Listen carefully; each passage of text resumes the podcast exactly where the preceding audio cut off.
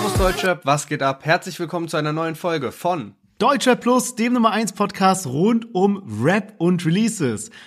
Heute haben wir mal wieder eine wilde Folge am Start und zwar haben wir richtige Brechersongs dabei. Manche sind auch wirklich so kleine Geheimtipps, die vielleicht jetzt nicht noch, noch nicht jeder auf dem Schirm hat und andere sind von großen Namen, wo wir ein bisschen was auch kritisieren können. Vielleicht, schauen wir mal. Anfang tun wir mit Paula Hartmann und ihrem neuen Track Schwarze SUVs. Danach kommt eine Vierer-Kombination richtiger Zungenbrecher und zwar Judy zusammen mit Young Mash, Quam E und Gola Gianni auf dem neuen Track Masterpiece. Weiter machen wir mit Haaland und seinem neuen Track, den wir schon einige Male hier im Podcast erwähnt haben und auf den wir uns schon eine ganze Weile lang freuen, und zwar Luce Blue. Ob der Song so krass ist, wie wir uns das erhofft haben, werden wir gleich sehen. Danach kommt KIZ mit ihrem neuen Track Görlitzer Park und abschließend tun wir mit einer weiteren Vierer-Konstellation bestehend aus Robin Schulz, Raf Kamora, Montes und Dario Rodriguez mit ihrem neuen Track vorbei. Ja, und unser Thema der Woche ist mal wieder Capi vs. NG. Capital Bras in Berlin gelandet und hat in den letzten Tagen ordentlich Welle gemacht. Viele Instagram-Stories. Dann kam es in der Nacht von Samstag auf Sonntag zu einem Treffen und jetzt gibt's verschiedene Versionen, was da passiert ist gab's Klatscher oder nicht. Anscheinend soll es auch ein Beweisvideo geben. Wir sprechen da ein bisschen drüber heute und es mischen jetzt auch sehr viele andere Akteure plötzlich in diesem Beef mit. Yakari, Ego und so weiter. Also viel Beef mal wieder im Deutschrap. Wir hören uns gleich nach dem Intro wieder. Unbedingt dranbleiben.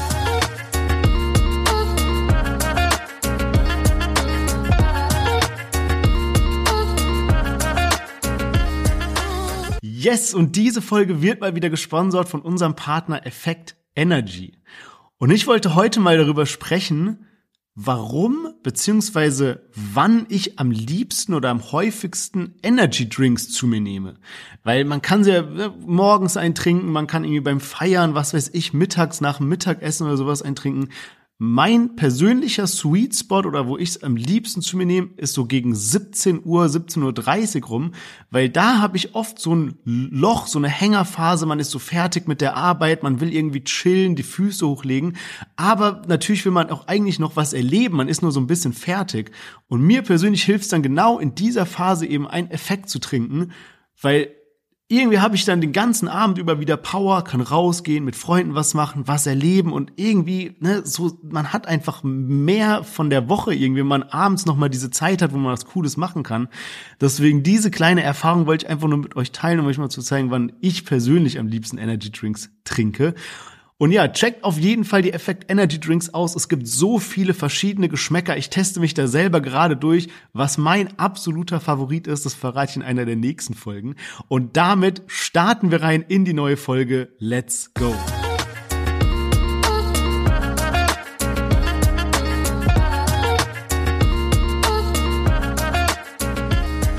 Yes, schön, dass ihr alle wieder eingeschaltet habt. Mein Name ist Sherwin, ich bin hier mit Lennart und herzlich willkommen zu unserem Deutschrap Podcast.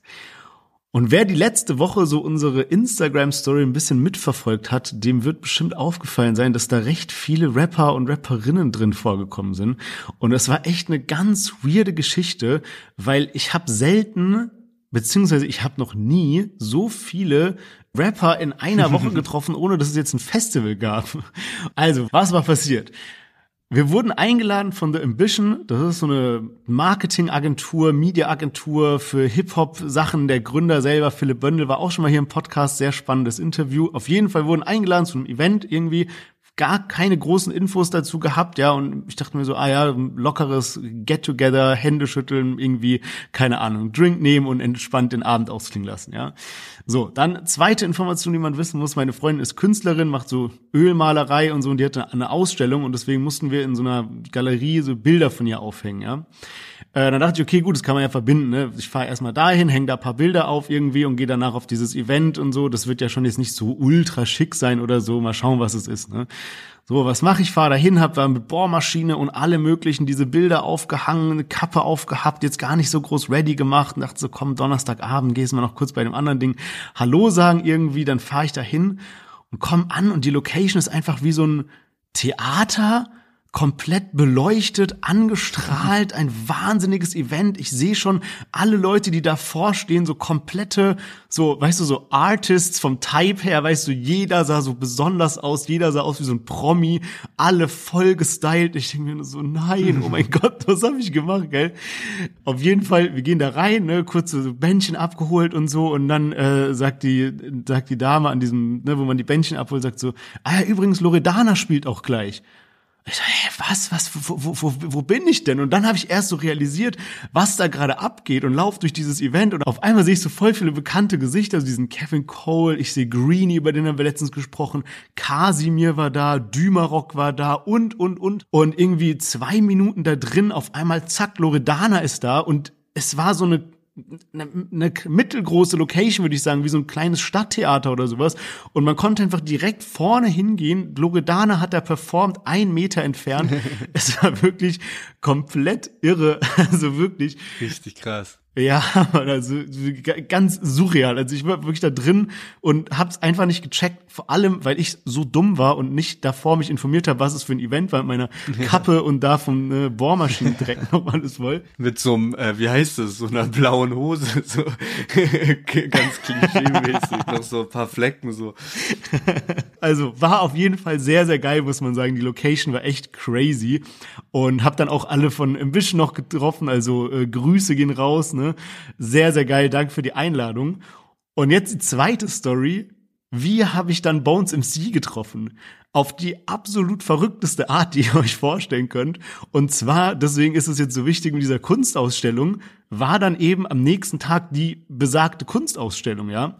Und ähm, das Event war irgendwie voll, dann wurde es gegen Abend hin leerer irgendwie, es war dann so elf Uhr rum ungefähr und es war so, man hat so gemerkt, okay, ja, so eine halbe Stunde oder sowas ist Feierabend, ja. Und ich laufe da so durch diese Halle und dann fällt mir auf einmal so ein Typ auf, der riesengroß ist und irgendwie sich so Sachen auf so einem Tisch anguckt mit so einer Lederjacke von Avirex, da war irgendwie so ein, so ein Tiger oder so ein Löwe drin, ich weiß nicht mehr, da war so ein Tier drauf und der hat so herausgestochen, weil er so riesengroß war mit dieser schwarzen Lederjacke, ja.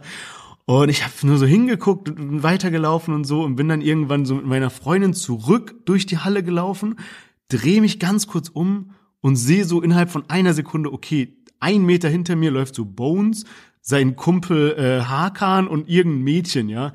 Und dann war Bones einfach so auf komplett entspannte auf dieser Kunstausstellung. Der hatte zwar so dieses Ding, was er immer auf dem Kopf hat, ne, diese Maske da auf, ja.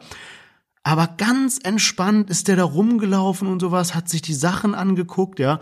Ich bin dann irgendwann hin, hab ihm Hallo gesagt, also wir hatten uns davor noch nie persönlich so gesehen, ne. Und dann meint, ja, Pascal Kerouche war ja bei uns im Interview, so von Deutsche Plus hier und so, ähm, war mega sympathisch auch, was dann auch ganz witzig war, da war so eine ältere Frau nebendran und dann meint sie so zu mir, ähm, kennt man den, den Herrn? Ist der berühmt? Weil ich so, ja, er ist ein berühmter Rapper ne? und so. Und ähm, ja, war einfach, also darauf bin ich noch weniger klar gekommen, weil das war einfach so der letzte Ort, wo ich so Bones MC erwartet hätte. Und was auch so verrückt war, also auch wenn das das Ende dieser Veranstaltung war, muss man wissen, da waren schon noch 50 Leute oder sowas in der Halle. Und es hat irgendwie auch keiner gecheckt, dass es Bones MC ist. Und der hatte da die Ruhe seines Lebens alles angeguckt irgendwie. Da gab's auch so einen Stand mit so Vintage-Klamotten irgendwie, hat er sich paar Sachen da angeguckt, anprobiert und sowas. Und es war so surreal, irgendwie in dieser Halle zu chillen und so. Ne, irgendwann war die Konversation mit Bones vorbei und der war aber immer noch da und ich stand ein paar Meter so weiter. Also, keine Ahnung, super verrückt. Ihr merkt schon, ich habe kein Wort. Immer mehr. noch komplett von der Rolle. Wirklich.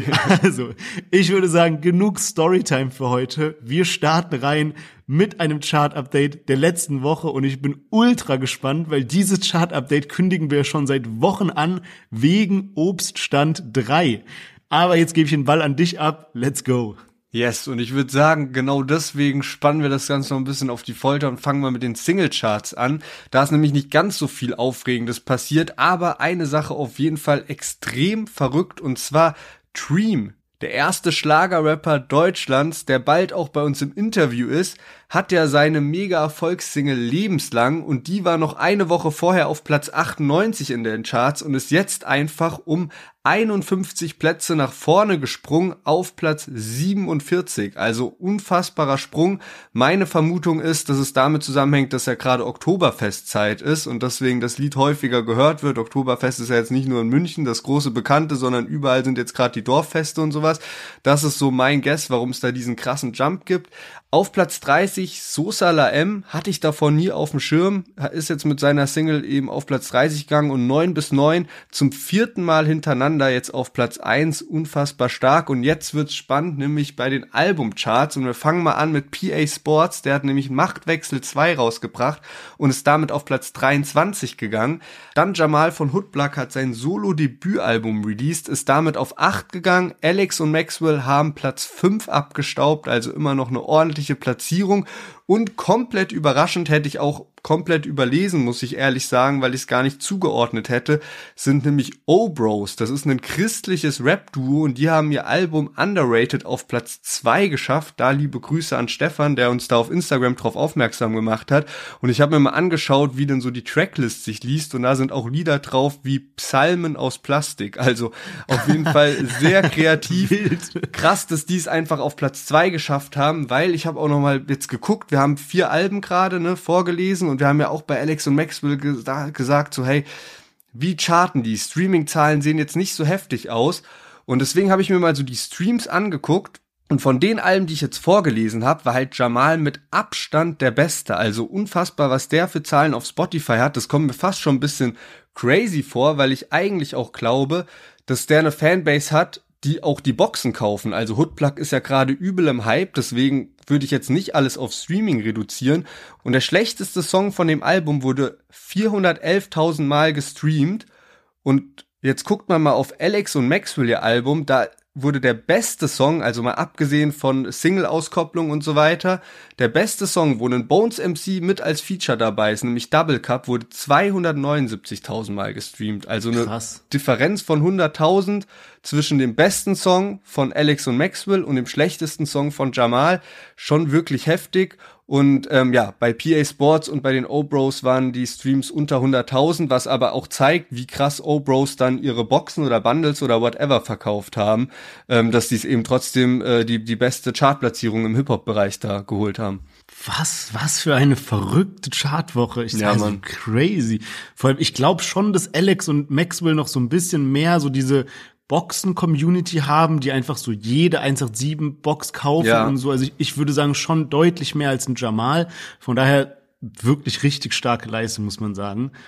Und vielleicht zum Abschluss noch eine Sache, wenn wir gerade über Boxen sprechen. Gerade eben hat UFO 361 angekündigt, dass er eine EP rausbringt und zwar Sony heißt die, also so wie äh, ne, diese Elektromarke. Ich weiß jetzt gar nicht genau, was da der Hintergrund ist. Wird eben auch mit Sony Music herausgebracht. Was ich aber krass fand, auf dieser EP sind 21 Songs drauf und davon sind glaube ich drei oder so nur ein Feed, wenn ich das richtig lese. Und eine Sache, die mich wirklich gefreut hat, wer sich noch daran erinnert, an die Folge, als wir, ich glaube, Issey Miyake oder Yamamoto mit dabei hatten. Da habe ich eine Vermutung aufgestellt, wie sein nächster Track heißen wird. Und ich habe schon gesagt, irgendwas mit Vetmore oder Rick Owens oder ähm, Demna oder irgendwie sowas. Und er hat jetzt tatsächlich auf seinem neuen Album noch einen Song, der heißt Rick Owens. Er Wild. hat wirklich alle Designer langsam durch. Vivian Westwood hat er auch einen Song gewidmet und so. Also ganz abgefahren. Ja, der Schein ist aufgegangen. ja, ja, Mann, ja, Mann, auf jeden Fall. Also, gut, ich würde sagen, wir starten jetzt rein in die Songs von heute und zwar mit Paula Hartmann und ihrem neuesten Track Schwarze SUVs.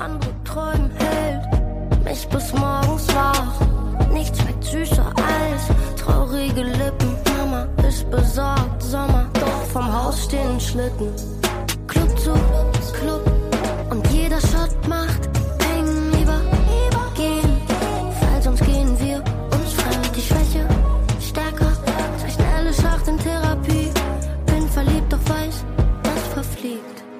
Schwarze SUVs rollen durch die Nacht.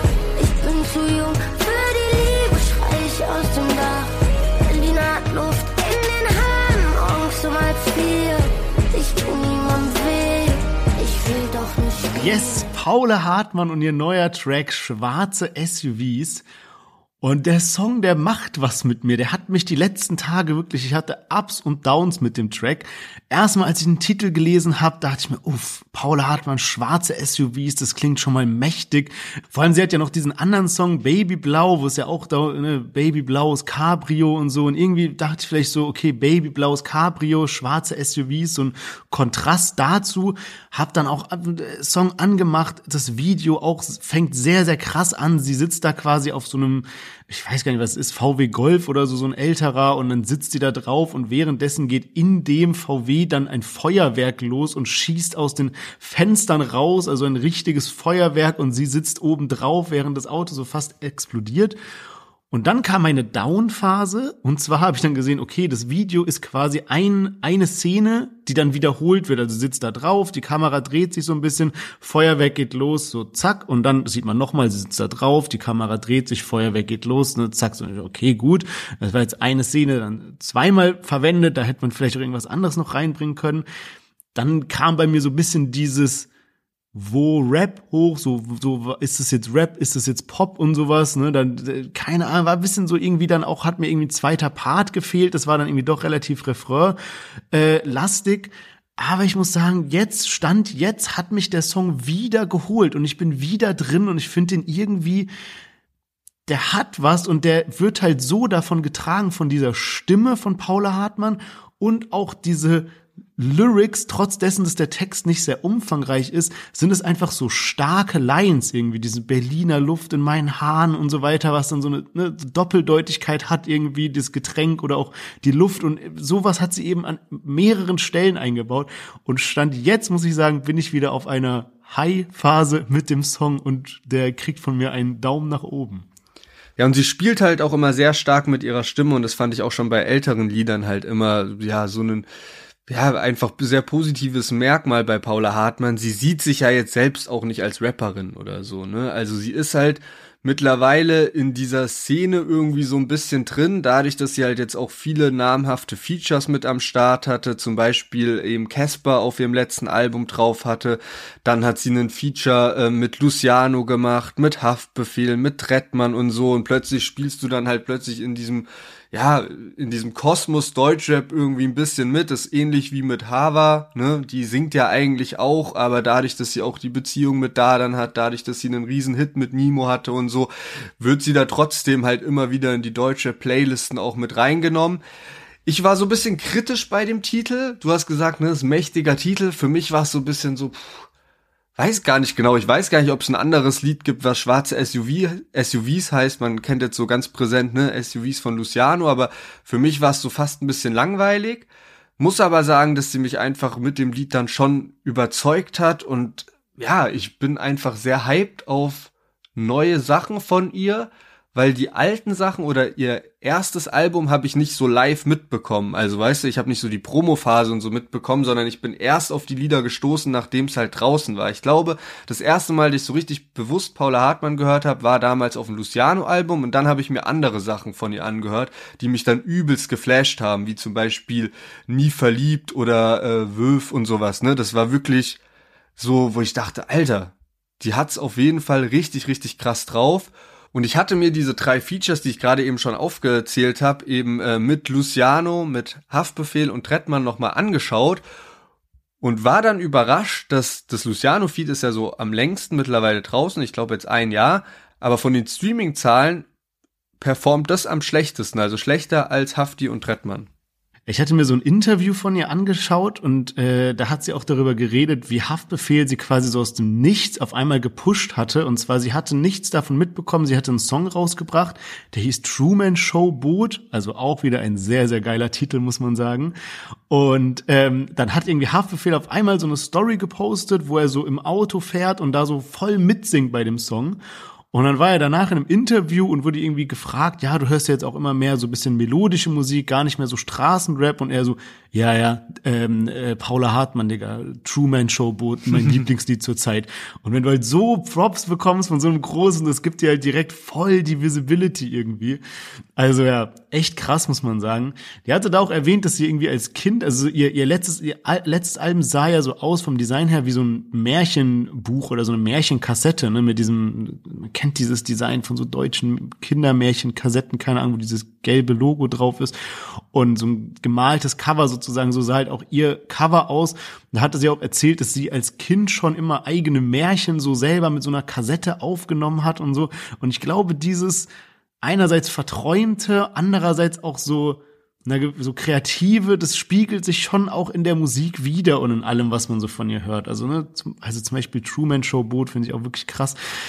Aber eine weitere Sache, die mir noch aufgefallen ist, wo ich ein bisschen schmunzeln musste, war, ich habe mir so ein bisschen gedacht, damals, da kamen die Rapper so so vom Block, so richtig aus der Hood irgendwie. Da, das war so der Typ, der typische Werdegang, um Rapper zu werden. Und heutzutage ist der Werdegang, den viele jüngere RapperInnen gemeinsam haben, Schauspieler. Wenn man mal zurückguckt, so Nina Chuba bei den Pfefferkörnern damals, Pablo von BHZ, äh, Stammschauspieler am Tatort, letzte Woche noch gesprochen über Levin Liam, glaub auch beim Tatort dabei, Paula Hartmann jetzt, ne, beim Traumschiff oder mit Matthias Schweighöfer, der Nanny, also so irgendwie voll wild, wie gerade so diese Schauspielding da reinkommt. Und auch Rapper, die dann quasi den Reverse-Werdegang machen und dann in die Schauspielerei gehen, wie, wie zum Beispiel Weisel, den wir letzte Woche dabei hatten. Ja, und jetzt hast du schon die ganze Zeit paar Fakten auch rausgehauen aus so Interviews von Paula Hartmann. Und ich habe mir auch ein kurzes Interview angeschaut und das ist jetzt auch ein paar Monate her, ich, deswegen bin ich mir nicht ganz sicher, ob es immer noch so stimmt, aber sie hat da auf jeden Fall gesagt, dass sie zu dem Zeitpunkt noch Jura studiert hat und irgendwie auch durch die Bachelorarbeit durchgefallen ist, hat mich auf jeden Fall auch überrascht, weil so ein Jurastudium während der Musikkarriere, sie spielt ja auch Festivals und so, ist schon auf jeden Fall anspruchsvoll.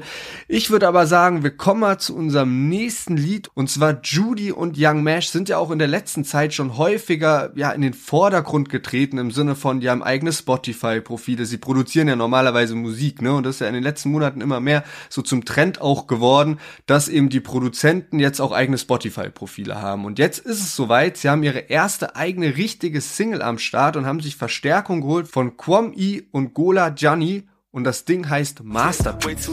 ich bin auf der Hennessy. Eine 10 von 10, aber kommt immer mit some Paddy Shit. Okay, Baby, mir egal, ich Big Boy Step in some Designer Kick. Wenn ihr uns auf der Party seht, verstecke lieber deine Chicks. Yeah, wir haben that Motion, neue Ware, let's go open it. Nicht so wie dein X-Men, bin ein Savage, so wie Logan, Bitch. Ich hab keine Zeit für Fake-Ass-Hoes und that Posing Shit. Ich lauf in nem Club und lass es schneien, wie die Frozen, Bitch. Sie sagt, yo, forget it all. Komm, noch ein Masterpiece. Sie sagt, es hat Tommy Moore. Ich hab keine Zeit für sie. Nimm ein Schluck von Remy Martin. Fühl mich wie Cassidy. Hustle till the early morning. Flippin' shit, ich Yes, Judy, Young Mash, Kwam E und Gola Gianni mit dem neuen Track Masterpiece. Und der Song geht so hart, also ich bin komplett hooked davon. Und ich will auch mal ganz kurz erklären, warum. Weil ich habe die, die Künstler, also Quam E und Gula Gianni, wir hatten Quam E schon im Podcast auch damals krass gefeiert, aber die sind noch nicht so ganz in meinen so privaten Musik-Rotation ähm, reingekommen. Jetzt hatte ich aber letzte Woche so eine richtige, so eine Flashback-Zeit irgendwie. Ich hatte irgendwie so Bedarf danach, mir mal wieder so Songs anzuhören, die ich so in meiner Jugend gehört habe und war dann auf so einem richtig wilden Ami-Film. Ich habe mir so diese ganzen alten Lil Wayne-Sachen, Rick Ross-Sachen runtergezogen, so Stunning Like My Daddy, Steady Mobbin, ich weiß nicht, wem die Namen was sagen, so Film, wirklich. Und da war ich auch dem Spotify Recommender-Algorithmus sehr dankbar, weil ich hatte meine Playlist von damals, beziehungsweise beziehungsweise damals war das noch so MP3-Player bei mir, das hatte ich jetzt nicht mehr parat. Und ich wusste so zwei, drei Songs irgendwie, die da drin waren und ich hatte so Bock da drauf. Dann habe ich die drei Songs in so eine Playlist und dann kommt ja diese Empfehlung, was man noch hinzufügen kann. Und ich, ich habe diese Empfehlung durchgehört und ich war, ja, der war auch dabei, der war auch dabei und der war auch dabei. Und dann war ich voll wieder hooked auf diesen Modus von früher und hatte dann fast schon so ein bisschen so ein bisschen weniger Deutschrap gehört in dieser Woche. Dann kamen die neuen Releases raus und ich höre mir jetzt hier Judy, Young Mash, Quam E, Gola, Johnny an und schon das Video, man, also wer das Video nicht gesehen hat, es gibt dir so diese Vibes von so einem alten Rick Ross Video oder Birdman, Lil Wayne, die sind vor so einer Mansion, dann steht da so ein Aston Martin und ich glaube ein Ferrari oder so, aber so ein bisschen auf Vintage gemacht. Die stehen davor, die Kamera ist so ein rundes Fischauge, geisteskrank verpixelt und rappen so in die Kamera. Dieser Beat, alles Gesamtkonzept einfach Ciao, wirklich. Ich bin, ich total hooked bei diesem Song. Jetzt bin ich aber mal gespannt, weil ich weiß, ich weiß, du hattest eine andere Ami-Rap-Phase als ich. Fühlst du auch das, was ich fühle, oder wie kam der Song so bei dir an? Boah, gar nicht mit so viel Background-Stories, wie, wie du das jetzt so erzählt hast, aber ich muss sagen, ich find's auch sehr krass und ich hatte auch Kwam I anders in Erinnerung von seiner Stimme und so. Und der hat mir sehr gut gefallen auf diesem Lied. Und auch sehr gute Kontraste der beiden Künstler mit den Stimmen. Und in der Pressemitteilung zu diesem Song gab es auch so einen Satz, der so bisschen ja für Aufsehen gesorgt hat. Und zwar ähm, war anscheinend eine andere Single geplant, die jetzt rauskommen sollte von Judy und Young Mash. Da hat anscheinend schon alles gepasst und alles gestimmt und die ist trotzdem nicht rausgekommen und deswegen haben sie eben an ihrem Masterpiece gearbeitet. Und ich finde, das ist ihnen jetzt auf jeden Fall gelungen.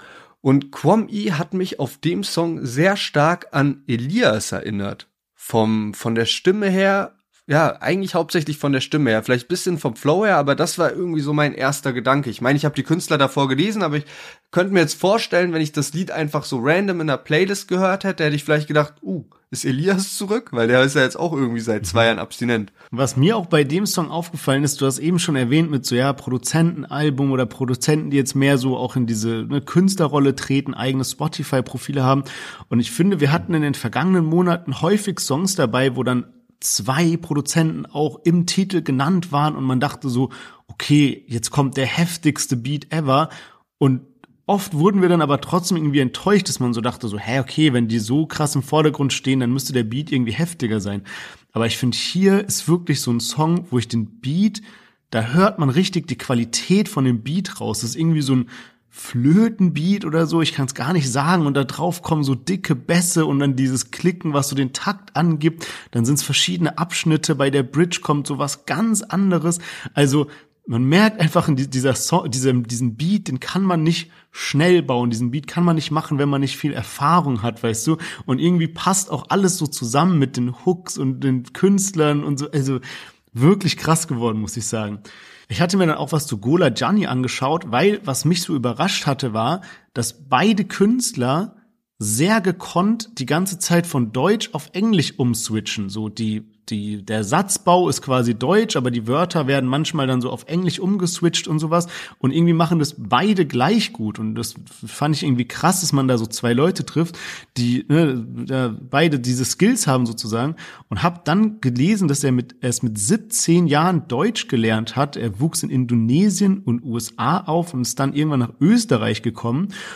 Und dann ist mir wieder was eingefallen und zwar war Gola Gianni einer der wenigen Künstler, die auf dem letzten Young Horn Album vertreten waren als Feature-Gast. Also auch eine krasse Sache, ne? Irgendwie, ja, ja, heftig. Auch mit 17 Deutsch gelernt und jetzt so Deutsch-Rapper sozusagen, der ist immer noch recht jung, weiß gar nicht, wie alt er ist. Aber das ist schon eine heftige Leistung. Das finde ich eh immer das Heftigste. Da gibt's ja einige so Geschichten, ne? Dass irgendwie, glaube ich, auch ein Babasat ist sehr spät irgendwie nach Deutschland gekommen, auch von Kapi und so, ne? Und dass dann plötzlich solche Leute Superstars werden und irgendwie es halt sehr gut hinbekommen, dann Reime und sowas aufzuschreiben und te texten zu können, rappen zu können, finde ich irgendwie schon eine beeindruckende Leistung irgendwie. Ich habe vorhin Elias angesprochen und bei dem gibt's auch ein bisschen Gerüchte oder es wird halt gemunkelt, was ist denn mit dem los? Los. Der ist jetzt wirklich schon seit sehr, sehr langer Zeit komplett verschwunden und lustigerweise hat er auch damals sehr eng mit Young Mash und Judy zusammengearbeitet und eben auch mit Summer Jam. Man kann auch so sagen, ne, Summer Jam ist so ein bisschen der Entdecker von Elias, der den auf jeden Fall krass gefördert. Und ähm, anscheinend ist da aber Funkstille mittlerweile. Auf Reddit habe ich zum Beispiel gelesen, dass ein User berichtet hat, dass Young Mash auf der BeatCon, also so eine Veranstaltung für Produzenten kann man sagen, dass da Young Mash anscheinend sehr entschieden auf die Frage, ob er nochmal mit Elias zusammenarbeitet, mit Nein geantwortet hat. Und Young Mesh und Judy haben damals eben auch das Debütalbum von Elias so teilweise mitproduziert und auch keine Promo dann gemacht, als es rausgekommen ist. Also es gibt sehr viel Gerüchte, dass da irgendwas passiert ist. Auch das Summer Jam mit seinen Lines auf dem Lied We ähm, indirekt Elias gefrontet hat und so. Wer weiß, was da los ist und wie Elias irgendwann mal wieder zurückkommen wird und ob er dann gegen diese ganzen Gerüchte auch angeht und irgendwie da paar Lines in diese Lager verteilen wird und ein bisschen schießen wird, könnte ich mir eigentlich gut vorstellen. Aber ja, bis dahin muss er erstmal auf jeden Fall ähm, ja sich wieder zeigen auf Social Media oder auf, auf YouTube. Ja, ich sehe einmal mal wieder alle paar Monate so irgendwie eine Schlagzeile oder so ein Bild von ihm, dass da irgendeine Story kommt. Ich glaube, letztens war erst irgendwas, wo er im Studio war oder so und dann geht's direkt wieder los. Aber das kam jetzt schon häufiger in den letzten Jahren und ist dann immer wieder verpufft. Also keine Ahnung, was es damit auf sich hat. Aber ein anderer Künstler, der ähnlich wie Elias so mäßig aus dem Nichts kam und auf einmal geisteskrank abgeliefert hat, ist der gute Haaland 936. Wir hatten ihn erst vor paar Wochen mit dabei mit seinem letzten Track Nazare und ich erinnere mich noch daran, dass du, als wir darüber gesprochen haben, hast du schon gesagt, dass du eine Hörprobe von Luce Blue gehört hast, die dir krass gut gefallen hatte. Ich konnte in dem Moment noch gar nichts mit dem Titel so anfangen und jetzt kamen die Releases raus und du hast mir direkt geschrieben so, ah, lass mal den noch mit reinnehmen und ich lese nur so Luce Blue, hab ihn mir angehört und Jetzt hören wir erstmal gemeinsam rein, bevor wir sagen, ob der die Erwartung erfüllt hat oder nicht. Let's go, Haaland 936 mit Lucci Blue. in den Gassen der Stadt der Lieferant. Backe in Vakuum, das Peace-Quadrat drin. Nike T1 vor der E-Bar-Arsch. E-Spike-Tasche, das Sativa. Tiki-Taka wie in La Liga. Ihr Hals duftet nach Vanilla. Kommen wir zusammen durch die Großstadt Manila. Kommen aus Plata Ghetto. Marihuana mit Tabakmenthol. Dazu eine Fanta Lemon. Spüren Lippen den Zahnlabello. Tonnenweise Ware geliefert aus Tirana. Kokaina über Brote am Kieswandstrand. Sind nur Jungs aus dem Block, wollen T-Shirt Für die Designer, Jeans von G-Star. Luce Blue, Jorginho. Im Trikot Arsenal. Ja, Haaland 936 mit Luci Blue, was übrigens auf Italienisch blaues Licht heißt und deswegen Renn vor Luci Blue, also ja, Renn vor den Cops quasi, ne? Ähm, und das ist seine zweite Qualifikationsrunde für Rap La Rue, dazu gleich mehr. Wie gesagt, es gab eine Hörprobe, die ist schon sehr lange draußen zu diesem Lied und da war ich halt, das war glaube ich auch die erste Hörprobe, das erste Mal, als ich überhaupt was von Haaland gehört habe und es hat mich halt ultra angefixt damals. Da war genau dieser Part eben auch zu hören und ich glaube, es ist auch die Hörprobe mit den meisten Klicks, weil es eben für sehr viel Aufsehen gesorgt hat, dass da eben ein, ja, sehr jung aussehender Typ mit langen Haaren sitzt, der sich Haaland nennt Haaland spielt eigentlich bei Manchester City, der von Arsenal-Trikot rappt, aber in einem Bayern Anzug in dem Auto eben sitzt und da halt alle kommentiert haben, ey, wie passt das und sowas, ne? Und jetzt für das Musikvideo hat er sich auch wirklich ein Arsenal-Trikot dann zugelegt. Ja, und ich weiß nicht ganz genau, ob das damals vielleicht auch so ein bisschen Taktik war, um die Leute zu triggern, damit sie kommentieren so oder so, Plan ist aufgegangen. Der Hype um Haaland ist auf jeden Fall da und ich muss sagen, mir gefällt das Lied richtig gut. Auch wenn ich sagen muss, der zweite Part, der auf dem Lied ist, hat mich dann so ein bisschen enttäuscht und ich fand so das Highlight hat man eigentlich schon in der Hörprobe gehört. Aber mit der Zeit, mit mehrmals hören, muss ich auch sagen, dass ich auf diesen zweiten Part bisschen besser klarkommen und das Ding jetzt auch so feier. Aber jeder kennt das, ne? Man hat so eine Hörprobe gehört und hat sich dann krass an diesen Part schon gewöhnt und dann ist, merkt man, ist man immer so ein bisschen enttäuscht manchmal, wenn das gesamte Lied dann rauskommt. Aber mit mehrmals hören geht's dann meistens klar. Wie sieht's denn bei dir aus? Kanntest du überhaupt die Hörprobe zu dem Lied? Nein, gar nicht. Und wenn du das gerade erzählst, dann bin ich umso glücklicher, dass ich sie mir gar nicht angehört habe, weil ich weiß auf jeden Fall, was du meinst. Ich erinnere mich noch zum Beispiel als ähm, von als von Chiago und Jost dieses, mm, ich finde Wein lecker. So, das war ja dann so dieser Switch in dem Part in der Hörprobe und dann war es aber bei den Parts eigentlich gar nicht, sondern die waren dann komplett alleine gerappt. Und dann war ich auch im ersten Moment so ein bisschen enttäuscht. Hier kannte ich die Hörprobe tatsächlich überhaupt nicht. Ich habe den Song zum ersten Mal gehört, als er jetzt rauskam. Und ich weiß nicht, bei mir passiert so, ich habe so manchmal dieses Ding, ich höre einen Song und mein erster Gedanke ist so, ah shit, ich wäre jetzt gerne so mit dir und würde den zusammen hören und feiern irgendwie. Ich glaube, das letzte Mal war bei Tropicana von Raf Kamura, weil ich so genau weiß, das ist so ein Song, wenn wir uns das nächste Mal treffen und irgendwo feiern gehen, dann wird dieser Song laufen und es ja. wird einfach geil werden. Genauso ging es mir jetzt auch bei Lucci Blue. Ich kann das mit diesem zweiten Part auch gar nicht bestätigen. Ich finde den Song wirklich von vorne bis hinten krass. Und ich muss auch jetzt mal echt ein bisschen anfangen, meine Euphorie so runterzuschrauben. Ich merke gerade, mein 17 Uhr Effekt knallt gerade geisteskrank. Ich feiere hier jeden Song so komplett ab.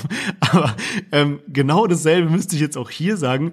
Ich habe mich nämlich am Anfang, als ich ihn zum ersten Mal gehört habe und zum zweiten Mal gehört habe, habe ich mir so gedacht, okay, der Song ist gut der ist, geht auch vorwärts, wie jetzt so City Carthago von ihm oder Nazaré und so, die ich, beide fand ich sehr, sehr gut. Und habe ich mir gedacht, okay, wie muss ich denn so ein richtig krasser Hit von ihm anhören?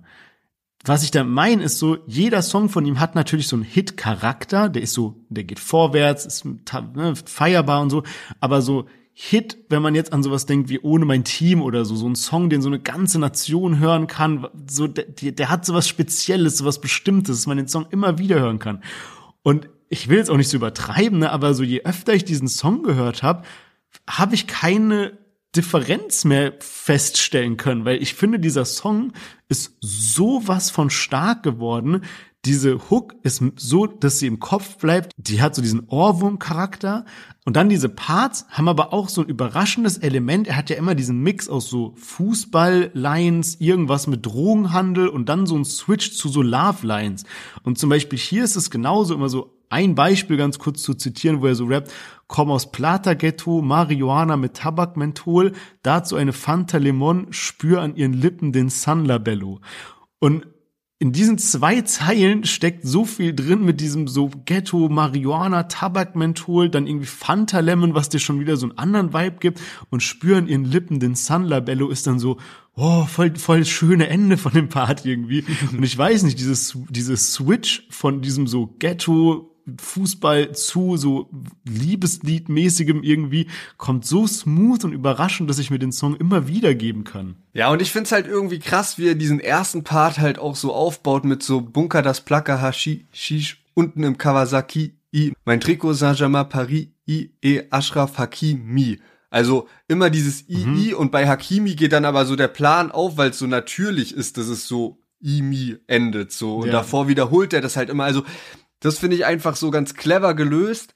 Ähm, ich habe gerade schon gesagt, er nimmt damit mit dem Lied an dem Format Rap La Rue, also so ein Newcomer-Format teil und das ist wirklich heftig aufgebaut. Also ich habe mir das mal angeschaut. Ähm, das ist wirklich mal das Gefühl, das ist wie so ein Kinofilm. Da kommen dann zwischendrin kommen immer halt die die, ja, da hat man dann auch das Musikvideo von Haaland gesehen und danach sprechen halt so spricht die Jury bisschen drüber. Ich glaube, Sami ist da so der Kopf von diesem ganzen Format und die diskutieren dann ein bisschen drüber. Dann gibt's auch noch so paar lustige Sequenzen zwischendrin. Also es ist wirklich sehr krass aufgebaut, dieses ganze Format. Und das ist jetzt die zweite Runde und in der ersten Runde hatte er das Lied City Carthago eben und jetzt eben mit dem Lied die zweite Runde und ähm, die in der Jury haben dann auch diskutiert und äh, Sami war ähnlich hyped wie wir, der war so, oh mein Gott, diese Nomenreime, der hat immer diese Nomenreime so hervorgehoben. Und andere waren eher so, hm, das sind aber doch auch nur random Wörter aneinander gereiht. Und ich habe das Gefühl, das ist wirklich krass, es gibt so eine Bubble, die ihn so komplett fühlt, also die Haaland komplett fühlt, aber es gibt, glaube ich, auch viele, die so überhaupt nicht verstehen können, wie man ihn fühlen kann. Und es, finde ich, spiegelt auch die Zahlen wieder, weil meiner Meinung nach bringt er übel den frischen Wind rein, aber er hat jetzt auch nur 100.000 monatliche Hörer. Also klar, er ist noch am Anfang, so ist jetzt erst sein drittes Lied auf Spotify und so, also nicht zu viel Druck aufbauen, das, ist, das sind immer noch sehr starke Zahlen. Aber weißt du, was ich meine? Ich habe irgendwie so bisschen schon das Feeling, als wäre der viel, viel größer, als er jetzt schon gerade ist, so weil ich ihn halt auch ehrlicherweise schon krass feier. Ja, aber weißt du, woran ich auch glaube, woran das liegt? Dass er nicht in den großen Playlisten gefeatured wird. Zum Beispiel bei Deutschrap brandneu ist er einfach nicht mit drin. Ja. Also, das macht halt dann so viel aus, einerseits nimmst du halt diese Hörer nicht mit, diese Millionen von Hörern, die halt diese Playlisten einfach durchhören. Aber andererseits wirst du halt auch nicht so entdeckt, dass dann Leute sagen, okay, diesen Song von Deutscher Brandneu finde ich geil, den ziehe ich mir in meine eigene Playlist rüber und höre den dann da noch 50 Mal, sondern ne, das macht ja. es dann halt irgendwie super schwer. Keine Ahnung, woran das liegt, ähm, aber ja, macht natürlich einiges aus. Auch weil du gerade Sami angesprochen hast, wir hatten ja, nachdem wir das letzte Mal über Nazadeh gesprochen hatten, haben wir kurz bisschen mit äh, Sadik auch geschrieben. Er hat das so ein bisschen klargestellt, dass er quasi der Labelchef von Seiten auf Null Records ist und da aber auch Haaland wirklich sehr, sehr krass supportet. Und wo mir das dann nochmal aufgefallen ist, letztens kam ja dieser Song von Haftbefehl und Sadik raus, der auch wirklich gut ankam. Und da ist mir nach langer Zeit, also habe ich auch mal wieder so Sadik gehört irgendwie und habe dann so gedacht, uff, krass, der kann ja echt heftig flowen. Und dann merkt man natürlich auch, dass er da einen gewissen Einfluss auf Haaland hat. Einerseits von den Themen und Wörtern. Ich finde, das spiegelt sich schon ein bisschen sadig wieder, aber dann andererseits halt auch so von den Reimen. Nicht, dass der jetzt irgendwie alles hier vorschreibt, sondern einfach, dass er halt seinen Künstler unterstützt und supportet, was ja auch wichtig ist, wenn man es dann so mit Playlists und so ein bisschen schwierig hat. Und ich glaube wirklich, da kommt noch ein geisteskranker Durchbruch und dann ist der auch in den ganzen Playlisten oben drin und so weiter. Und dann stimmen auch die, die Zahlen wieder mit der Performance überein. Ja, es kann auch sein, dass jetzt bei dem Lied, weil das eben auch so bisschen ausgelegt ist auf, ja, Rap La äh, Round 2 und sowas, dass es halt dann nicht so krass als Single wahrgenommen wurde von demjenigen oder derjenigen, die da Deutsche Brand neu erstellt. Und dass das halt so der Grund ist, warum das Lied jetzt vielleicht nicht mit drin ist, weil kann sein, dass das letzte Nazaré war vielleicht drin, das weiß ich nicht mehr ganz genau. Aber ja, wir hatten beim letzten Mal fälschlicherweise gesagt, dass Seiten auf Null von Sami und Sadik ist, aber es ist eben das Label nur von Sadik und wie du schon richtig gesagt hast, man hört so den Einfluss raus und ich glaube, die kommen auch, also Sadik und Haaland kommen auch aus der gleichen Gegend und da kann es natürlich auch gut sein, ne? Haaland kennt Sadik und schaut dann natürlich auch zu ihm auf und dann adaptiert man vielleicht auch so ein bisschen Wörter und Style und Flow und so weiter. Also, ich bin unnormal hyped, wie diese Geschichte weitergeht und wir kommen jetzt zu unserem nächsten Lied, Görlitzer Park von KIZ. die Moschee nebenan. Rest in Peace Demi, der viel zu früh starb. Am Schlesi malt One-Up gerade ne Bahn. Aus Kreuzberg an die Spitze der Charts. Von Hahnenkampf bis Rap über Hass. Matratzen im Studio wie Ackern ihr hart. Maxim pennt, ich habe Kaffee gemacht. Görlitzer Park, Görlitzer Park. Auf dem Spielplatz liegen Nadeln im Sand. Racial Profiling, Schikane vom Staat. Drogenspürhunde, sieht wittern etwas. Görlitzer Park,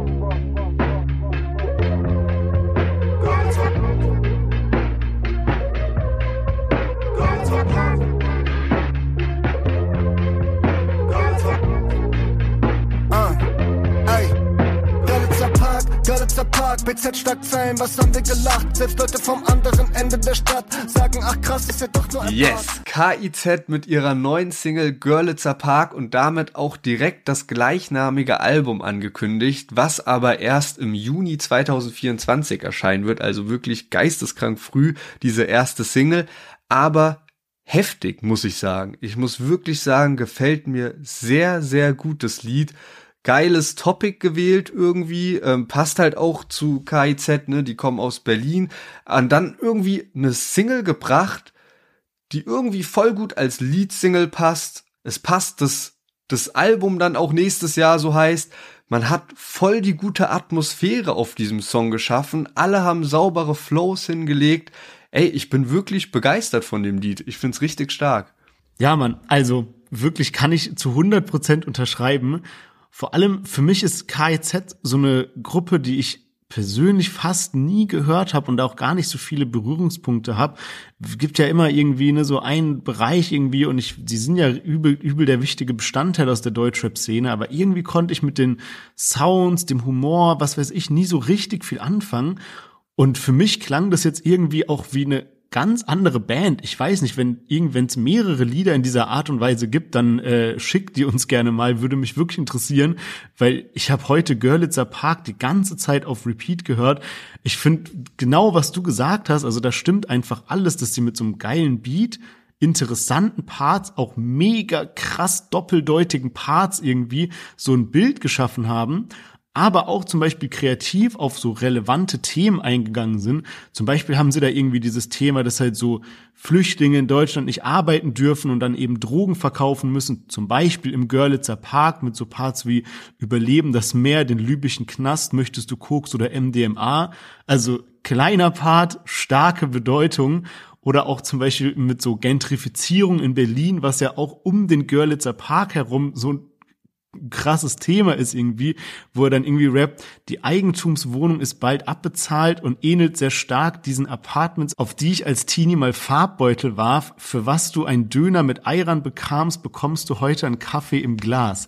Richtig und stark. ich meine, dieser Pfad ist richtig krass, mit diesem damals Farbbeutel so ne, da drauf geworfen, dann auch dieser Vergleich mit Döner und Ayran, das ist, stimmt halt mit diesem Kaffee im Glas und auch dieses Kaffee im Glas ist so eine krasse Verdeutlichung von dem, worum es da geht, weil dieser Kaffee im Glas ist so dieses neue Barista-Ding hier irgendwie. Ne? Also ganz heftig, also aber auch selbst selbstkritisch, also er sagt dann auch ne, mit diesem Eigentumswohnung ja. bald abbezahlt, wo er zu sich selber sagt, okay, ich selber habe diese Eigentumswohnung bald abbezahlt auf in einem Haus, wo ich früher Farbbeutel draufgeworfen habe, weil es so Kommerz, was weiß ich was war irgendwie, ne? Und äh, also crazy. Richtig, ja, richtig also gut. Ich glaube, ich bin auch gerade so euphorisch und überrascht, weil ich sonst nicht so ein großer KIZ-Fan bin und auch echt wenig Musik von denen nur kenne und halt das, was mir dann früher Freunde gezeigt haben, was mich aber nie so krass irgendwie abgeholt hat und begeistert hat.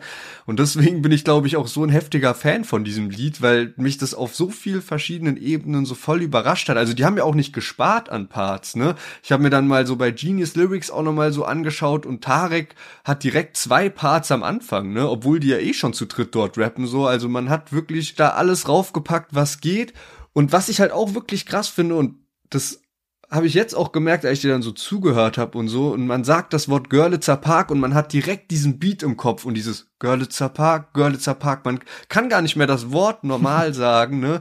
Ohne dass man so direkt dieses Lied rappt. Wie gesagt, ich habe es vorhin schon mal angekündigt, fällt mir jetzt bloß ein, so bald kommt ja das Interview mit Dream raus und der hat ein Lied, was München heißt und mit diesem Wort ist es genauso. Wenn ich kann nicht mehr normal München sagen, sondern dann habe ich direkt die ganze Zeit die Hook im Kopf und das ist jetzt auch bei KZ Görlitzer Park so und als ich mir dann auch so diese Genius Lyrics durchgelesen habe, manchmal wenn ich irgendwie so von Raf Kamora oder Nimo oder wem auch immer so mir Lyrics durchlese, dann lese ich so die Lyrics und habe so keine Chance das irgendwie so zu rappen oder mir so vorzustellen, wie genau das gerappt werden soll, ne? Weil das so yeah. ganz wild ist und wenn man sich jetzt bei, bei Genius äh, von Görlitzer Park die Lyrics durchliest, das geht so easy. Du brauchst nicht den Beat dazu, sondern du weißt genau, wie sie es gerappt haben.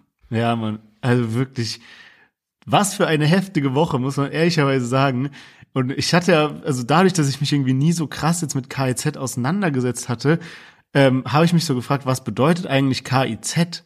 Ne, das hatten wir zum Beispiel mal bei BHZ auch oder so, wo wir es irgendwie nicht wussten. Und dann habe ich so geguckt und anscheinend gibt's dafür gar keine Bedeutung, also keine definitive, sondern KIZ selber spielen immer mit diesen Wörtern und genau weiß niemand, was es bedeutet. Es gibt verschiedene Versionen, unter anderem Kannibalen in Zivil, Künstler in Zwangsjacken, Kriegsverbrecher im Zuchthaus, Kapitalismus ist zauberhaft, Karotten, Ingwer und Zwiebel oder auch Kreuzritter in Zentralasien. Also man weiß nicht genau, was es bedeutet. Die normalsten ähm, Abkürzungen. Ja, ja, man. Auch sehr, sehr geil, wie sie es umgesetzt hatten. Jetzt war ja am Wochenende dieses Reeperbahn-Festival und dann haben sie es da eben gespielt, was ja eigentlich irgendwie, ne, ne, also warum nicht in Berlin dann sozusagen, aber war dann irgendwie doch ein geiler Kontrast. Und das war auch so ein heftiges Bühnenbild, was sie da aufgebaut hatten. Das waren dann so wie so drei Türme und auf jedem der drei Türme stand quasi einer der drei Künstler drauf, aber diese drei Türme waren dann eben auch eine Leinwand, auf denen man dann zum Beispiel so Shots vom Begörlitzer Park gesehen hat oder dann von KIZ und so und irgendwie das war zwar nur, also das war zwar ein Live-Auftritt, aber trotzdem kann man sich das so als Musikvideo geben, weil das so eine geile Atmosphäre aufbaut. Dieser, dieses dunkle Reeperbahn-Festival und dann dieser etwas düstere Beat und dann wie die da so drauf rappen, so bisschen industriell oder so. Ey, wirklich sehr, sehr krass. Ja, Mann, ich hab das auch gesehen und fand das echt stark. Muss aber sagen, dass man auch hätte echt sehr gut ein Musikvideo dazu drehen können. Also jetzt nicht halt dieses Live-Video, sondern so ein richtiges. Ähm, aber natürlich trotzdem auch ein guter Anlass, um das Album anzukündigen. Wie gesagt, das kommt relativ spät erst raus, äh, nächstes Jahr im Juni. Und man kann sich das Bundle dazu sogar selbst zusammenstellen. Also irgendwie T-Shirt, Hoodie, Vinyl, CD, Kassette auch mit dabei. Und tatsächlich für Vorbesteller, aber zeitlich limitiert, gibt's auch noch das Album zum Album. Also bin auch mal gespannt, was das ist. Ob das dann, ja, ist wahrscheinlich auch so ein zweites Album, was sie dann noch dazu packen, zusätzlich zu Görlitzer Park. Der irgendwie auch ganz witzig, dass irgendwie Kassette so ein Comeback hat, ne? Wir haben ja letzte Woche noch bei Levin Liam drüber gesprochen, dass der irgendwie sein ja, genau. Album quasi als Kassette rausgebracht hat. Ich hatte jetzt auch heute bei dem ähm, Interview von Paula Hartmann, was sie erzählt hatte, da hat sie auch irgendwie erzählt, dass sie sich jetzt einen Kassettenrekorder oder so ein Tape-Deck gekauft hat, um wieder Kassetten zu hören und so. Und irgendwie habe ich das noch an ein paar anderen Ecken mitbekommen. Also, ja, ganz witzig. Aber da merkt man halt auch wieder, einerseits hat man ja dieses Ding so, okay, Charts werden halt sehr stark getrieben von den Verkäufen in Deutschland. Und andererseits, wenn man jetzt so ein Künstler ist, der zum Beispiel nicht immer Platz eins ist von Modus Mio oder sowas, obwohl du geile Musik machst, dann gönnt halt Spotify nicht ganz so viel, wie wenn du da jetzt die ganze Zeit automatisch gelistet wirst. Und ich glaube, dann denkt man automatisch, okay, was kann ich machen, um irgendwie meine Kunst, meine Musik fair bepreist zu verkaufen. Und wenn du halt irgendwie eine Kassette oder eine CD oder irgendwie sowas machst, dann ne, zahlen die Leute quasi direkt dafür, um das zu hören. Und ähm, ja, kann man schon irgendwie so ein bisschen nachvollziehen. Und wenn es euch bis hierhin Spaß gemacht hat und ihr keine Deutschrap-Nachrichten mehr verpassen wollt, keine Releases mehr oder auch zum Beispiel Interviews wie letzte Woche mit Enno, an der Stelle nochmal danke, dass ihr das Interview so gepusht habt und so fleißig gehört habt, oder auch in zwei Wochen jetzt mit Dream wird auch ein sehr, sehr geiles Interview und es sind noch etliche weitere geplant, dann denkt auf jeden Fall daran, diesem Podcast zu folgen. Damit unterstützt ihr uns natürlich auch dabei, diesen Podcast weiterhin so fleißig zu produzieren. Lasst auch gerne eine positive Bewertung da, das freut uns immer. Und damit würde ich sagen, kommen wir zum letzten Song von heute und unserer zweiten Vierer-Konstellation. Dieses Mal Robin Schulz, Raf Kamura, Montez und Dario Rodriguez mit ihrem neuen Track Vorbei.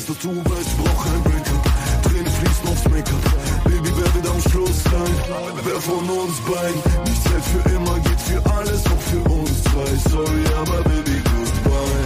Baby, was machst du nachts so meinst, wenn du allein bist? Denkst du an mich, aber traust dich nicht zu schreiben. Wir waren perfekt, aber immer nur im Streiten. Baby, ich glaube, es ist vorbei. Baby, ich glaube, es ist vorbei. Baby, ich glaube, es ist vorbei.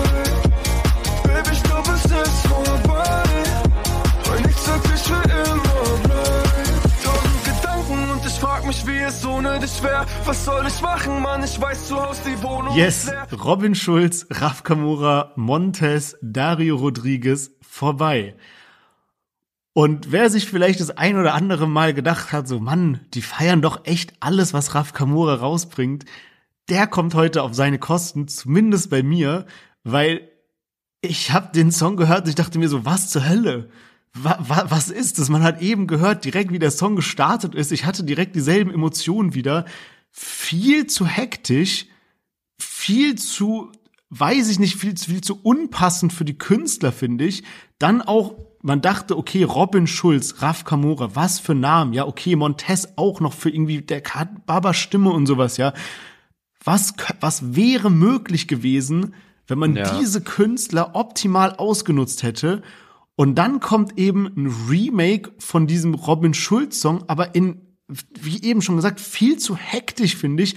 Und was ich auch gar nicht check, vorhin haben wir bei äh, Judy Young Mesh noch gesagt, wie krass die, der Beat ist. Ich weiß nicht, was es mit diesem Song auf sich hat. Der hört sich für mich an, als ob der nicht richtig abgemixt wurde oder so. Weiß nicht, ob ich der Einzige bin, aber das hört sich für mich nicht so an, als ob ich alle Töne klar raushören kann, sondern irgendwas stimmt mit diesem Song nicht. Und ich, ich schwöre, ich check's überhaupt nicht. Punkt. Ich versteh's nicht. Ja, ich war krass überrascht, weil Raf Kamura jetzt eben vor paar Tagen dann per Instagram Story eben so angesagt hat, was jetzt noch so kommt in Zukunft oder in den, in den nächsten Wochen. Und da war dann eben erstmal so, okay, jetzt kommt Feature mit Robin Schulz. So, oha, was geht ab? So, und dann war erstmal so ein Fragezeichen, wer denn noch mit drauf ist. Und dann wird's einen Tag später eben aufgelöst, okay, Montez ist noch mit drauf. Und ja, Raf Kamora, Robin Schulz, auch gerade wenn man sich so den Film anguckt, was, was hat Raf Kamora die letzten Monate rausgebracht, das hätte halt schon ein heftiges Ding sein können. Ne? Also ich habe da wirklich so gedacht, okay, wenn die zusammen ein Lied rausbringen, wer weiß noch mit Video oder sowas, dann kann das schon mal locker easy eine Million ähm, Streams am Tag halt knacken. So, ne? Robin Schulz ist ja geisteskrank international unterwegs mittlerweile. Ne? Ich weiß noch, wir haben den vor glaube, da, da warst du auch mit am Start. So, ich glaube, da gibt es sogar ein Bild von uns noch. So vor zehn Jahren bei uns hier in, in Heidelberg ähm, gibt es so einen Club, Halle heißt der, das ist mittlerweile der einzige Club, den es hier gibt. Und da waren wir auf dem Robin Schulz. Also der war damals halt noch so ganz normal Techno-DJ und da waren wir halt auf so einem Auftritt von ihm so am Start.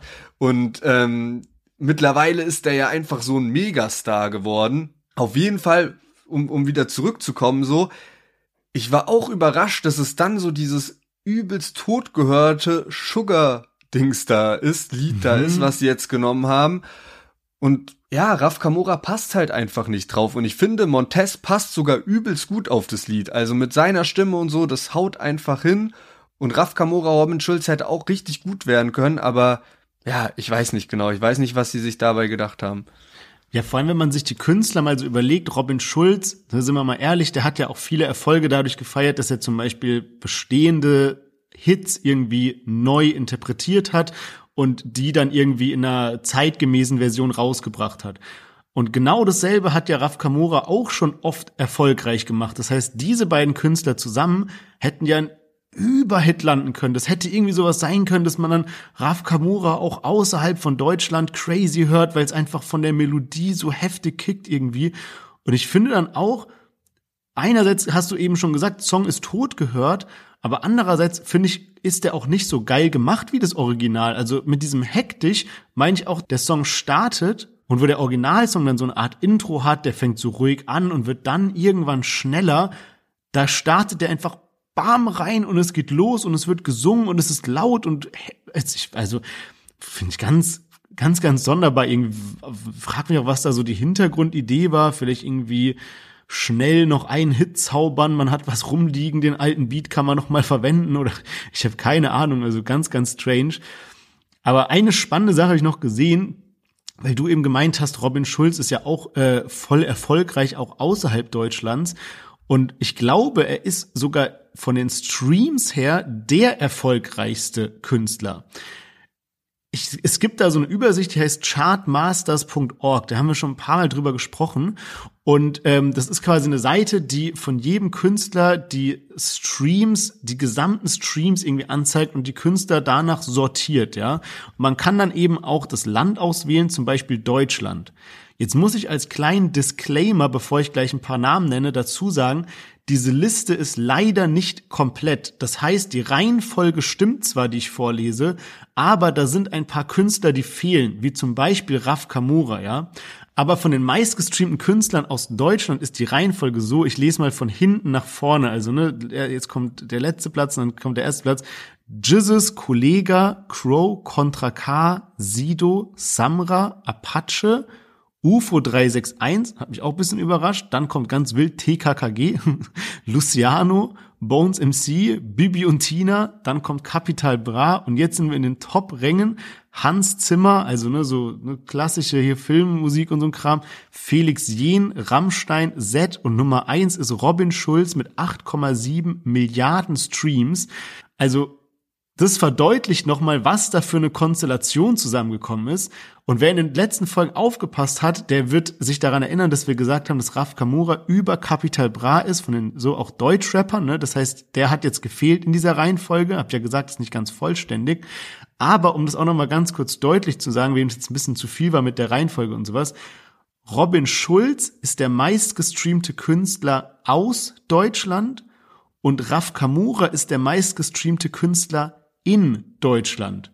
Das heißt, das eine misst quasi, der Künstler kommt aus Deutschland, wie viele Streams hat er und Robin Schulz wird halt auf der ganzen Welt gehört. Und das andere misst quasi, welcher Künstler hat in Deutschland die meisten Streams. Und das ist eben Raf Kamura, sogar genreübergreifend, also ne, auch Rock und was weiß ich mit drin. Also um es in einem Satz zusammenzufassen, wir hatten hier den meistgestreamten Künstler aus Deutschland und in Deutschland und das ist das, was dabei rausgekommen ist. Ja, und mich hat's dann schon gewundert, dass dazu kein Musikvideo entstanden ist, weil es ist jetzt auch nicht so, als hätten die sich, glaube ich, die Songs hin und her geschickt und da wäre gar kein persönlicher Kontakt und alles wäre nur so über Manager und so gelaufen. Ich glaube nämlich, Raf Kamora und Robin Schulz letzte Woche zusammen auf Ibiza oder so in der Story dann gesehen zu haben, ne, dass die irgendwie auf so einer Yacht gechillt haben und so. Das heißt, irgendwie ist da ja schon eine persönliche Connection mit dabei. Raf hat auf jeden Fall noch einige Dinger für die nächsten Wochen angekündigt und da bin ich dann gespannt, wie das so abgeht. Irgendwie zwei internationale internationale Features sollen kommen und dann ein Lied, was er so angekündigt hat, von wegen, wäre das im Sommer gekommen, wäre das der unnormalste Sommerhit ge geworden. So ungefähr war der Wortlaut. Ähm, aber jetzt kommt er eben nach dem Sommer, wird aber trotzdem alles zerfetzen. Mit einem Feature, man weiß noch nicht wer. Ich bin mal sehr gespannt, was da kommt und ob das dann irgendwie krasser abgeht als jetzt halt diese Nummer. Ich habe schon gesagt, Montez hat mir echt gut auf dem Lied gefallen und ich finde, das hat eigentlich ganz gut gepasst. Montez und Raff hatten tatsächlich auch schon mal einen Feature und das habe ich mir dann auch mal angehört. 2015 ist das rausgekommen, also vor dem Hype von Raff Kamura und auch lange vor der Bekanntheit von Montez. Das Ding hieß Outback und äh, Montez spielt da sehr viel mit seiner Stimme. Erst startet er rein, klingt voll hart und sowas und irgendwie genauso wie halt Rap damals auch war, ne, irgendwie so sehr rough und so. Und dann plötzlich auch diese weiche Stimme von Montez, die man dann eher aus den Songs von heute kennt. Das war irgendwie ein wilder Übergang. Und bei Raff ist mir aufgefallen, auch wenn das so ne, die die Songs vor seinem extremen Palm aus Plastik Durchbruch waren, hat er eine sehr ähnliche Stimme zu heute und auch ähnliche Elemente Elemente einfach drin und da habe ich einfach so gemerkt, dass es ja Raf Kamora schon eine sehr markante Stimme hat und hat mich gewundert, dass da acht Jahre sind dazwischen sich für mich vom vom Sound von der Stimme her nicht so viel geändert hat. Ja, ich habe auch letztens ein Video von Montez gesehen, wo er irgendwie mit Cool Savage zusammen performt hat und ich habe das Video geguckt und ich habe im Titel gelesen, okay, da ist Montez mit dabei und ich guck das und guck das und mir so, hä, wann kommt denn Montez, wann kommt Montez? Und irgendwann check ich so, oh mein Gott, das ist der, der gerade da rappt und er sieht so anders aus. Ich muss mal gucken, wie der Song heißt, aber wenn ihr mal guckt, irgendwie Cool Savage Montez auf YouTube, das ist einige Jahre her und ne, damals ne, ganze Welt war anders irgendwie, aber so wild, wie sich Montez irgendwie entwickelt hat und was er mittlerweile für einen Status hat.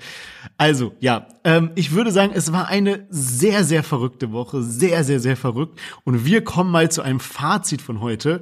Gestartet haben wir mit Paula Hartmann und ihrem Track Schwarze SUVs. Danach Judy, Young Mash, Quam E und Gola Gianni, gefolgt von Haaland 936, KIZ mit Görlitzer Park und zu guter Letzt Robin Schulz, Raf Kamura, Montes und Dario Rodriguez. Was ist dein Song der Woche?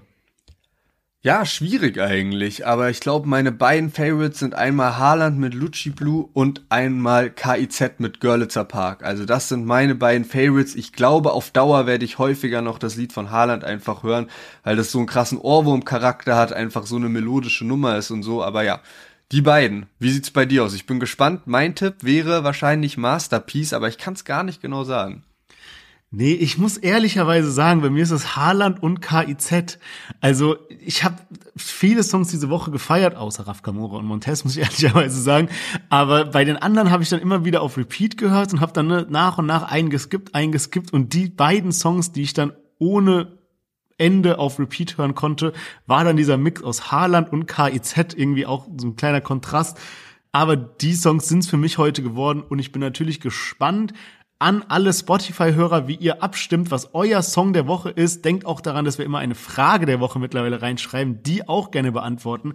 An alle anderen Hörer, ich schwöre, wir wollen euch nicht abfacken mit diesem Spotify-Ding, aber es ist ein cooles Element und in dieser Sekunde, wo Apple Podcast, dieser, was auch immer, so Umfragen machen, dann werden wir auch da rausballern. Deswegen verzeiht uns, dass wir das hier immer so ein bisschen pushen. Aber ich würde sagen, Songs für heute sind durch. Kommen wir zum Thema. Es ist heiß und fettig und zwar Capital Bra versus Angie. Der Beef tobt ja schon eine ganze Weile und es wurde hin und her geshootet. Man wollte sich auf einem äh, Festival treffen, dann hat das aber doch nicht funktioniert. Und jetzt zufälligerweise waren beide in Berlin. Kapi war wieder da und Kapi hat direkt wieder ähm, ja, wie sagt man so, jetzt nicht, ja, provoziert kann man schon sagen, jetzt ohne irgendeine Wertung, aber so dieses Fuß auf, aus dem äh, Autofenster raus, dieses Ich bin hier, wo seid ihr und so. Dann war er irgendwann bei einem Dönerladen und hat dann eben eine Story gemacht, so von wegen, ja, Angie, wo bist du? Ich bin hier bei Hakiki Döner in Neukölln, ich esse jetzt einen Döner, jeder weiß, wo wir sind und so. Und ähm, Angie hat dann auch wirklich darauf reagiert, hat gemeint, ey, wo, wo bist du, wo bist du, so. Und Kapi hat dann eben noch mal eine zweite Story gemacht, hat ein Restaurant dort verlinkt, hat gesagt, ich bin jetzt hier, ich esse jetzt hier was, wenn du kommst, gebe ich den Grillteller aus, komm her. Und äh, dann war kurzzeitig, ne, man wusste nicht, was geht jetzt ab, aber irgendwas ist passiert, bis dann plötzlich zwei Stories kamen, einerseits von Kapi, einer andererseits von Angie. Kapi sagt dann in seiner Story, na Angie, hat der Klatscher geschmeckt, ne? so bist angekommen, irgendwie direkt eine Klatscher bekommen äh, und wieder nach Hause irgendwie gefahren und Angie, um dann eben mal die andere Seite darzustellen, hat dann eben erzählt, naja, er ist da angekommen, Kapi war da irgendwie mit 50 Mann, 40, 50 Mann oder so, alle irgendwie auch 40 Jahre alt, also ein bisschen älter. Und ähm, er wollte dann irgendwie zu Kapi und die sind dann direkt auf ihn draufgegangen und Kapi hätte nur zum Boden geschaut und äh, ja, dass er dann deswegen eben kein Eins gegen Eins mit ihm machen konnte. Und das war dann erstmal so die Story von dem Tag bis dann aber danach auch noch paar spannende Infos rausgekommen sind. Ja, safe. Ich habe das auch so ein bisschen live verfolgt und so, ne, was du gerade auch angesprochen hast. Äh, Kapi war anscheinend auch davor noch auf einem Box-Event, wo auch Arafat war, also eigentlich auch eine spannende Konstellation, so die beiden. Und dann, wie du gesagt hast, ne, Kapi in Neukölln hat gestichelt und dann dieses Restaurant, was in der Kudam-Nähe war, was auch schon ein Stück ist, einfach von Neukölln da erstmal hinzufahren und so. Und ich war echt ja, irgendwie so gehypt drauf, weil es hätte auch sein können, dass jetzt irgendwie plötzlich da nachts noch das totale Eskalationsvideo auftaucht, wie die sich schlagen oder wie sonst irgendwas passiert, ne? Man hat ja auch nicht gesehen, mit wem alles Kapi da ist. Auf den Stories dann in diesem Restaurant war er immer nur alleine zu sehen, so, ne? Also war da klar, dass er nicht ganz allein ist, aber man wusste jetzt auch nicht, ob da wirklich dann 50 Mann sind oder nicht. Und ähm, ja, dann war erstmal ein bisschen Ruhe und am Sonntagabend gab's dann aber einen Livestream von Ali Boumaier und Yakari. Yakari ja jemand, der in letzter Zeit sehr viel stichelt, gegen alles und jeden schießt, unter anderem eben auch gegen Kapi.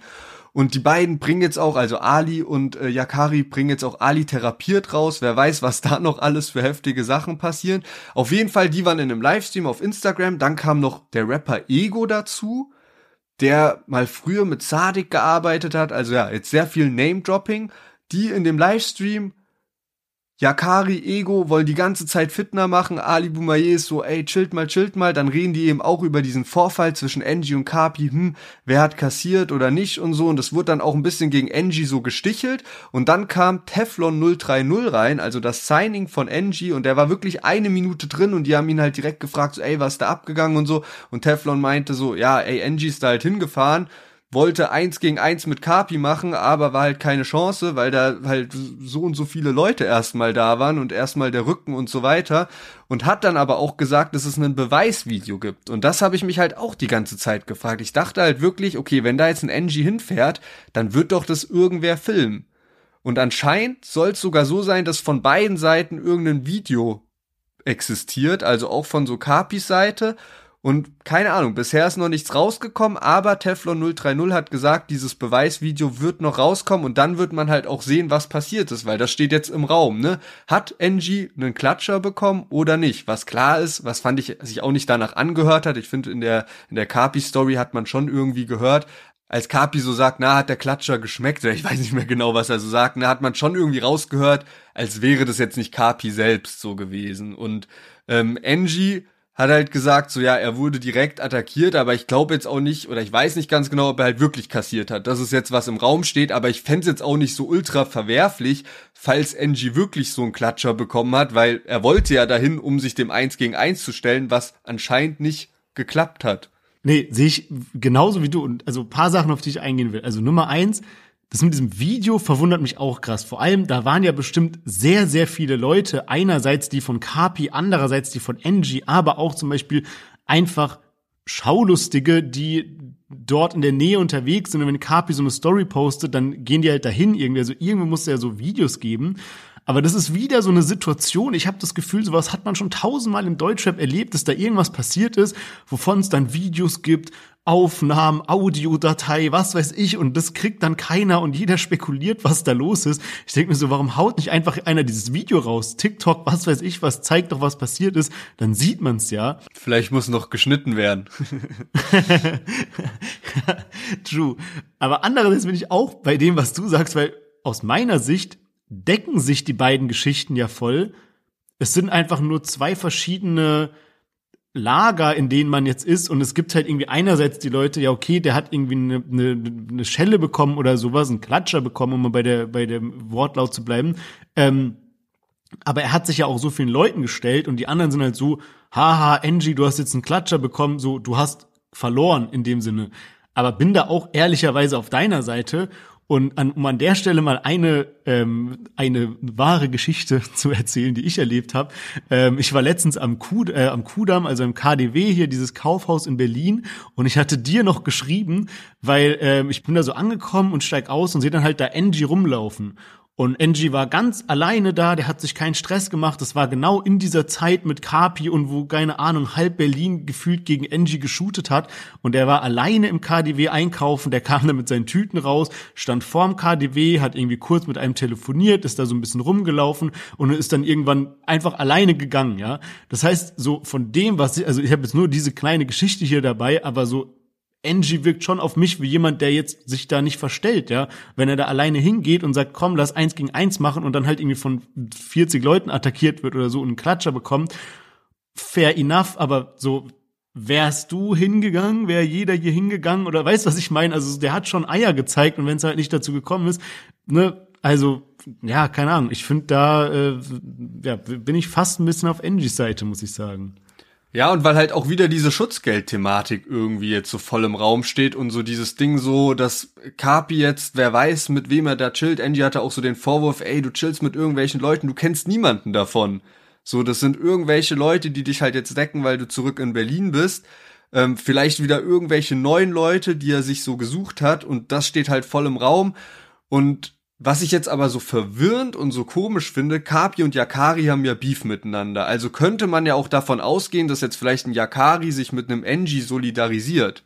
Aber dem ist nicht der Fall. Also es gibt jetzt irgendwie Yakari schießt gegen Kapi und wirft zum Beispiel Kapi vor, dass der eben auch die Leute auf ihn gehetzt hat vor paar Wochen und sowas, um ihn irgendwie ähm, ja stumm zu schalten.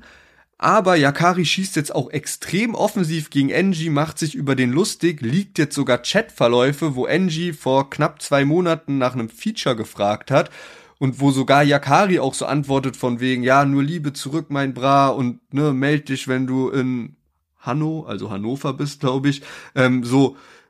Und irgendwie voll komisch, dass da jetzt auch so Fronten geöffnet werden und das geht geisteskrank ab. Also ich habe jetzt zum Beispiel gesehen, dass Rais, der ist ja ein Kumpel von Enji, jetzt da auch irgendwie kommentiert hat und jetzt auch Yakari gegen Rais schießt und Yakari jetzt plötzlich aber auch Rata mit ins Boot holt und eine Story macht, wo er dann so Ansagen an, also das gerade wirklich Name-Dropping des Todes und sorry an jeden. Ich, ja, ich kann, hier, hier sprechen zwei, die sich Deutschrap-Experten schimpfen und äh, wir blicken schon nicht mehr durch. Auf jeden Fall Yakari hat Rata markiert, so von wegen, ey, hab mal dein Ex-Signing unter, äh, unter Kontrolle, ne? Krieg den mal in den Griff irgendwie und schweift dann aber komplett ab und sagt so Sachen wie so, äh, Rata, ich hab deinen Film ultra gefeiert, aber ich mochte den alten Rata mehr, warum bist du so dünn geworden und sowas. Also, es ist einfach ein kompletter Rundumschlag. Ich frage mich auch gerade, was PA Sports eigentlich davon hält und wie das in den nächsten Tagen weitergeht, weil ich könnte, also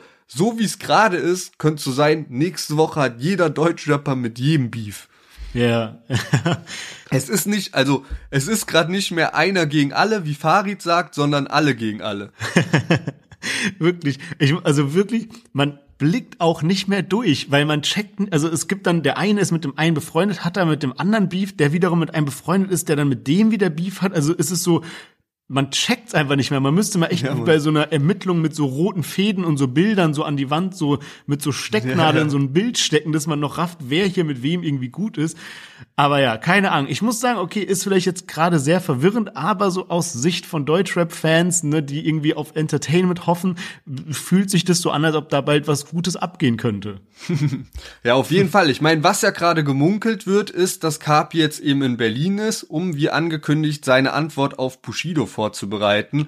Und ja, das würde ich mir eigentlich auch lieber wünschen als irgendwelche Stories vom äh, Restaurant am Kudamm, sondern lieber, ich hätte mir eigentlich gewünscht, dass Kapi ein bisschen länger weg ist, so, ne, von Social Media. Der war ja auch so eine Woche weg. Ich hätte mir gewünscht, so, ey, bleib mal vier Wochen weg und dann kommen aber direkt mit Musik zurück und direkt mit der Antwort auf Angie, auf Bushido und auf alle, die geschossen haben und so. Ja, weiß ich nicht ganz genau. Ich habe so eine Traumvorstellung, wie das alles so ablaufen könnte und wie Kapi so sein Comeback planen kann und so. Deswegen, ich glaube, meine Erwartungen sind da viel zu hoch. Ja, man, auf jeden Fall. Wir haben jetzt schon häufig den Wunsch geäußert, dass Kapi wieder so ein bisschen ne, mehr Qualität statt Quantität reinbringt. Wir werden sehen. Und ich glaube, eine ganz spannende Frage für unsere äh, Spotify-Frage der Woche ist auf jeden Fall, Kapi Angie, für wen seid ihr und warum vor allem? Das würde mich mal interessieren. Und damit würde ich sagen, machen wir für heute zu. Denkt dran, dem Podcast zu folgen, wenn ihr keine Deutschrap-News mehr verpassen wollt. Gerade jetzt, wo es so heftig abgeht und immer die Releases der Woche analysiert haben. Es kommen jetzt, wie gesagt, noch crazy Interviews. Es wird sehr, sehr wild, was da ansteht. Also, so. War eine heftige Folge, ist wirklich, ich bin, äh, ich bin auf 180 hier. Ich würde sagen, für heute war's das. Macht's gut, bis nächste Woche. Ciao, ciao.